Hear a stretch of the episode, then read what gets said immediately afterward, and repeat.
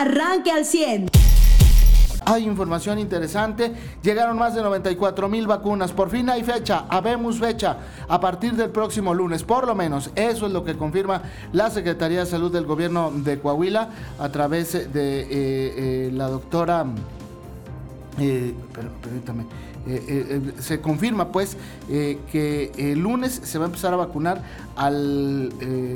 aquí tengo el nombre de la doctora. Al segmento de, de 4049. Sí, la doctora Marta Alicia Romero, reina subdirectora de Prevención y Promoción de Salud, indicó que llegaron a Coahuila 94.700 dosis destinadas a la población de 4049 fueron entregados por elementos del ejército mexicano en las instalaciones del aeropuerto Plan de Guadalupe, allá en Ramos Arispe. Se van a aplicar eh, eh, eh, dosis de AstraZeneca al segmento de 40-49, abierto porque hoy empieza en cuatro sedes empresariales, cuatro fábricas, cuatro factorías del sureste de Coahuila, en Ramos Arispe, en Sarteaga y en Saltillo, la aplicación de 40-49, pero para trabajadores de empresas única y exclusivamente. Quiero ser muy puntual porque hay gente que eh, eh, nos sigue preguntando en qué lugares. Eh, le puedo decir, por ejemplo, ahorita en Twitter revisaba un mensaje y me preguntaban en qué lugares. No, hoy nada más será en los puntos de empresariales. Ahorita le voy a decir el, nombre de las empresas, pero solo será en puntos empresariales. De la vacunación que le estoy hablando de AstraZeneca, de las 94.700 dosis que llegaron ayer a Saltillo, estas se van a aplicar en em, eh, los módulos eh, tradicionales con los que opera el Estado, que sería el Centro Metropolitano Las Maravillas, eh, también el, el, Mimbre y en apariencia Canacintra, de acuerdo al comunicado que envió la Secretaría de Salud. hoy se va a vacunar con Pfizer en las empresas eh, de... Eh, eh, híjole, es que aquí viene mal. Pero bueno, se va a vacunar a, empresa, a trabajadores de empresas de General Motors, Magna, Cinza, Daimler, Male, Zappa, Yangfong, Tor, Turk y Lennox. Pero ahorita le voy a conseguir el, el, nombre de las empresas donde se va a vacunar el día de hoy, o, serán sedes de la vacunación, aquí lo tengo, es Male Planta Pistons, Piston, eh, Male Planta Pistones y Bielas, esto será de las 8 de la mañana a las 4 de la tarde, de, desde hoy jueves y hasta el sábado 26 de junio. Male Planta Pistones, que está ubicada en Ramos Arispe, en el Parque Industrial. ¿Por qué esto operará tres días? Porque ahí se concentra el mayor número de trabajadores del sureste, en el Parque Industrial de Ramos Arispe. También en Tetacagui, de 8 de la mañana a 4 de la tarde, durante jueves y viernes, hoy y mañana. Esta se ubica en el eh, eh, kilómetro 4.5 de la carretera Zacatecas-Saltillo, en el ejido Langostura o Angostura.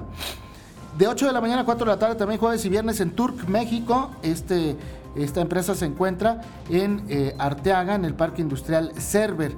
Y Yangfeng Derramadero, que se encuentra allá en Derramadero al sur de Saltillo, de 8 de la mañana a 2 de la tarde, también jueves y viernes. Pero esta vacunación es única y exclusivamente para trabajadores de empresas, de fábricas y sus cónyuges que estén en este rango de edad es eh, la vacunación para ellos solamente. La vacunación para el resto, los que somos mortales, los que tenemos que hacer largas filas, los que tenemos eh, que perder eh, jornadas de trabajo, en el rango de 40 a 49 tendremos que hacerlo a partir de lunes. Pero hasta este momento no hay información de las autoridades federales sobre los recintos en los que se va a llevar a cabo la vacunación. Yo como le decía hace un momento, sé porque así lo estableció el boletín que envió la Dirección de Comunicación Social del Gobierno del Estado el día de ayer, eh, que por lo menos los que dependen del Estado y el municipio sí van a operar a partir de lunes, so pena de que eh, el delegado del bienestar le entre o no le quiera entrar a ese tema. Eh, ellos usualmente controlan el de Canacintra y el de Ciudad Universitaria de eh, eh, Arteaga, de la Autónoma de Coahuila, eh, y vamos a ver qué es lo que pasa, porque hasta, hasta este momento, y voy a entrar también a la página de Facebook de la Secretaría del Bienestar del Gobierno Federal, para tratar de ver si, si ya publicaron algo. hasta el día de ayer, pues no había nada. Y estaremos pendientes justamente de esta situación. Eh, en el boletín le que, envía las autoridades estatales. Dice, estamos por confirmar tres puntos. El del campus Arteaga de la Universidad Autónoma de Coahuila en sus dos modalidades, tanto peatonal como vehicular. La Hacienda El Mibre en vehículo y el Parque Las Maravillas para que acudan personas a pie. Es decir, serían tres módulos. Yo la veo muy ojona para hacer paloma. Eh, no veo que el Estado haya adelantado la posibilidad de que participe las clínicas del IMSS, que sería eh, y miren, no tengo que ser, no hay que ser este especialista en el tema, sería lo lógico, porque ya les funcionó una vez. Si no lo hacen, quiere decir que tenemos autoridades no lógicas, que quieren hacer las cosas diferentes y hacer que los, los ciudadanos batallemos.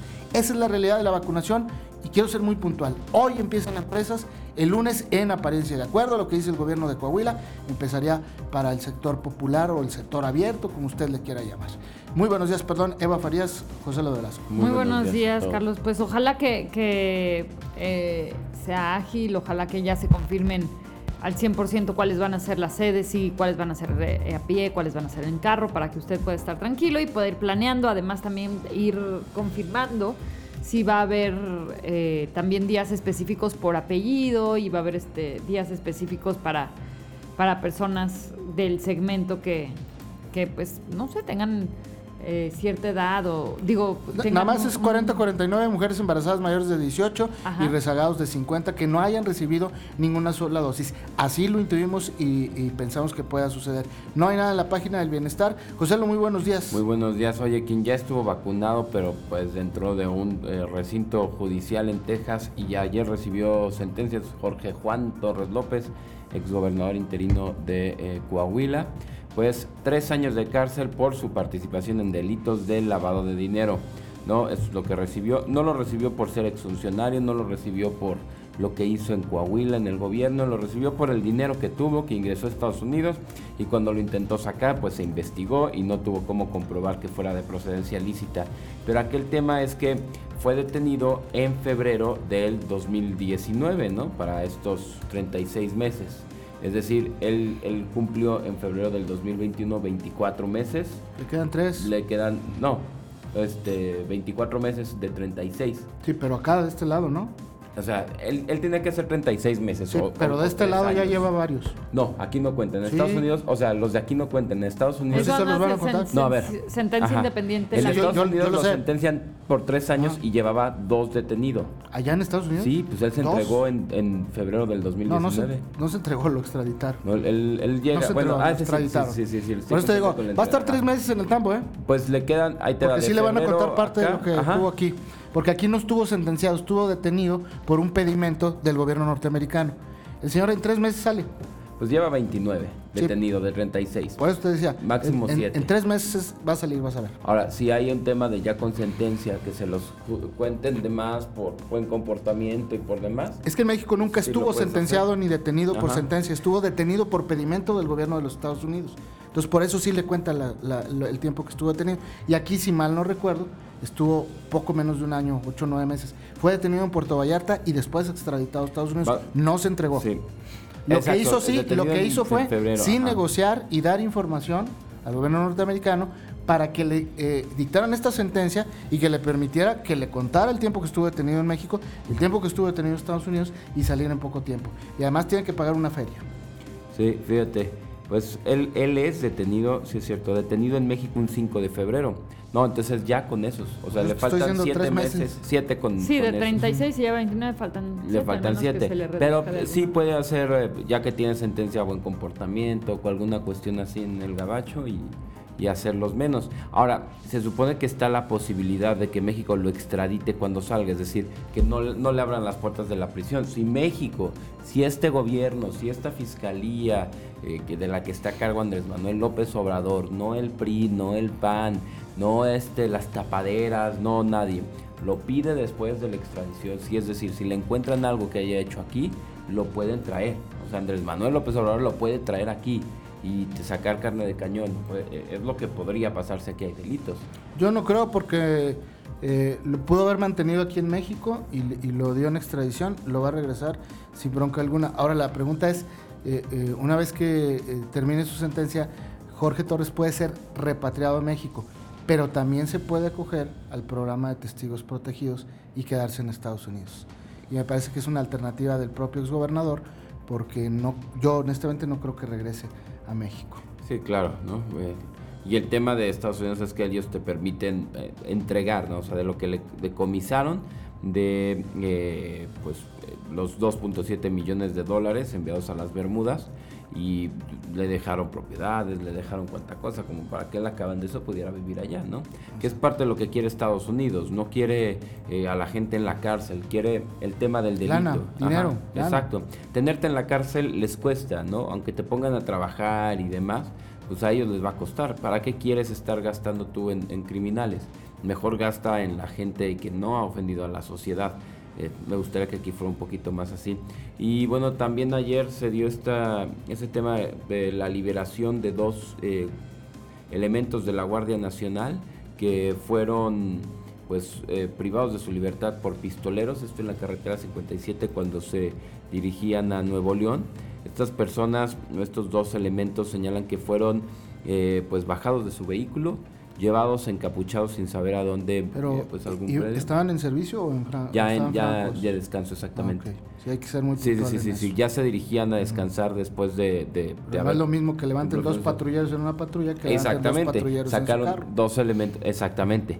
O sea estos eh, viajaban ya de regreso a, a Nuevo León y fueron eh, Héctor y William sin apellidos eh, pues detenidos, torturados, bueno, primero encapuchados para que no vieran a dónde los llevaban, los llevan a una casa de seguridad y los eh, pues interrogan el tema y lo que querían saber mientras les quemaban los pies y golpeaban y rompían la cara y producían distintas fracturas era si trabajaba ya la Guardia Nacional para algún grupo delictivo aquí y si los elementos de la Guardia Nacional ya tenían algo que ver con elementos, digo, con miembros de algún grupo eh, delictivo. Se supone que, o se, más bien se cree y es eh, bastante eh, común que si te torturan para ver si ya tienes relaciones con un grupo, es que sea el grupo rival quien te está secuestrando y torturando. Eh, pues aquí el, las personas fueron, me imagino que para enviar el mensaje liberadas, ¿no? Cerca de una población en Galeana, Nuevo León. Ellos llegaron caminando ya después de quitar las plantas de los pies con quemaduras de segundo grado y demás, hasta que llegaron a una población donde los auxiliaron eh, los paramédicos ya los llevaron a un hospital, pero el tema es que lo que todo el mundo temía que pasaba, que pasara como pasó en Jalisco cuando no ganó Morena sino Movimiento Ciudadano, o cuando se pelea Movimiento Ciudadano, eh, aquí está pasando ya en Nuevo León, ya va a llegar. Pues lamentablemente la violencia no cesa a nivel nacional, no cesa en Reynosa entre bloqueos, persecuciones, enfrentamientos en los que está participando la Policía Estatal y grupos armados que se están disputando el territorio allá en Reynosa. Eh, esto, sigue sucediendo después de Ayer hubo lo, que, dos lo que pasó tras un tiroteo. La ventaja es que ya no hubo muertos. El fin de semana. Y bueno, en Fresnillo, Zacatecas, siete personas, ya lo decíamos en los titulares, fueron asesinados después de, de que un comando armado irrumpió en una vecindad disparando contra los habitantes y las autoridades aseguran que en un operativo militar de la Guardia Nacional y Policiaco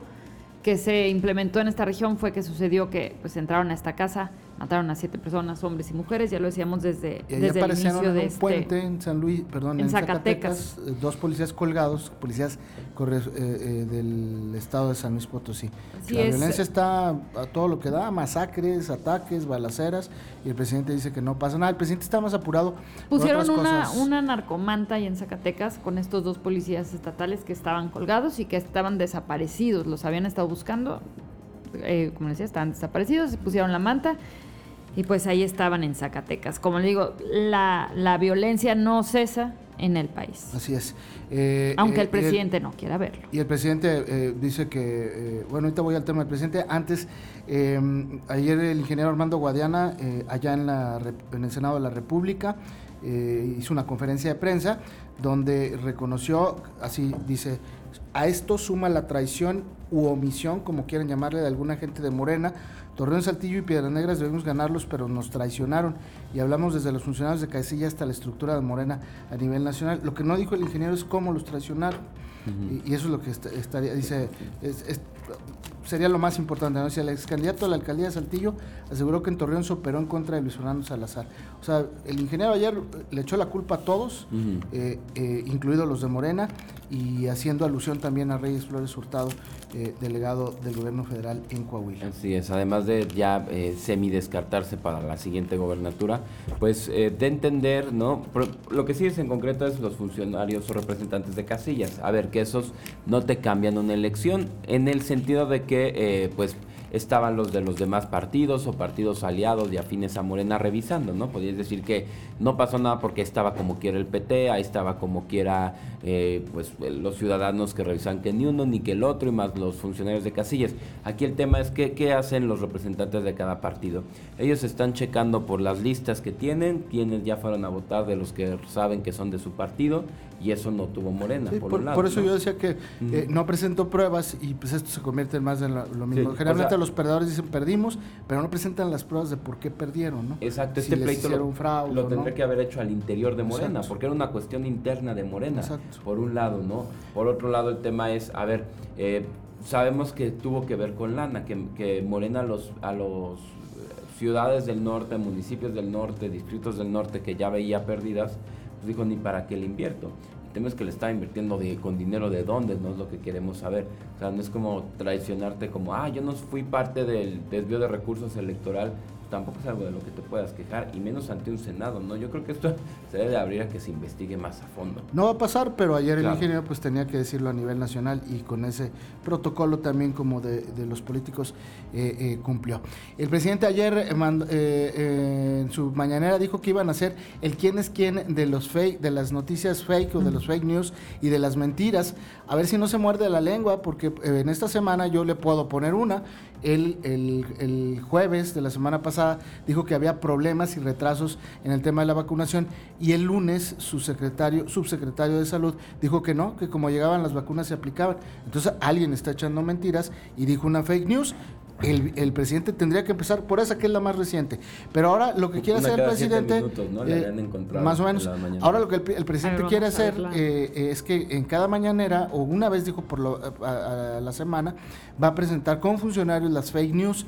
Ahí le encargo el desfile de funcionarios que van a tener que salir a aclarar pues todas las acusaciones y señalamientos que eh, tienen. Con esto el, presidente eh, tiene dos objetivos, distraer la atención por un lado y, por, por, otro lado seguir atacando a los medios de comunicación que exhiben y evidencian además con pruebas pues eh, la corrupción, las mentiras de su administración. Y hay quien está contando las mentiras del presidente. La firma Spin de Luis Estrada simplemente en noviembre decía que el presidente había dicho por lo menos 37 mil mentiras. 37 mil mentiras. Ahora, lo que llama la atención también y lo que tiene preocupado, no preocupados, pero indignados, es que en un país en el que si ya es suficientemente difícil hacer periodismo, encima tienes un presidente que además de que favorece a quienes les hacen las preguntas a modo ahí en la mañanera, pues investiga investiga y, y pues está espiando, así, tal cual, a, a, quienes se dedican a la comunicación, ¿no? O sea, hay periodistas, hay periodistas que están en, en la lista negra del presidente, por llamarlo, por llamarlo de alguna manera. Eh, finalmente creo que el presidente se va a morder la lengua solito y le va a caer el chahuistle a él solo. Vamos a ver cómo pinta su... Eh, eh, experimento y eh, yo espero que no salga tan raspado como seguramente va a salir. Usted ya está informado. Pero puede seguir recibiendo los acontecimientos más importantes en nuestras redes sociales. Nuestras páginas de Facebook son Carlos Caldito Aguilar, José Lo de Velasco y Mariano de Velasco. Al 100.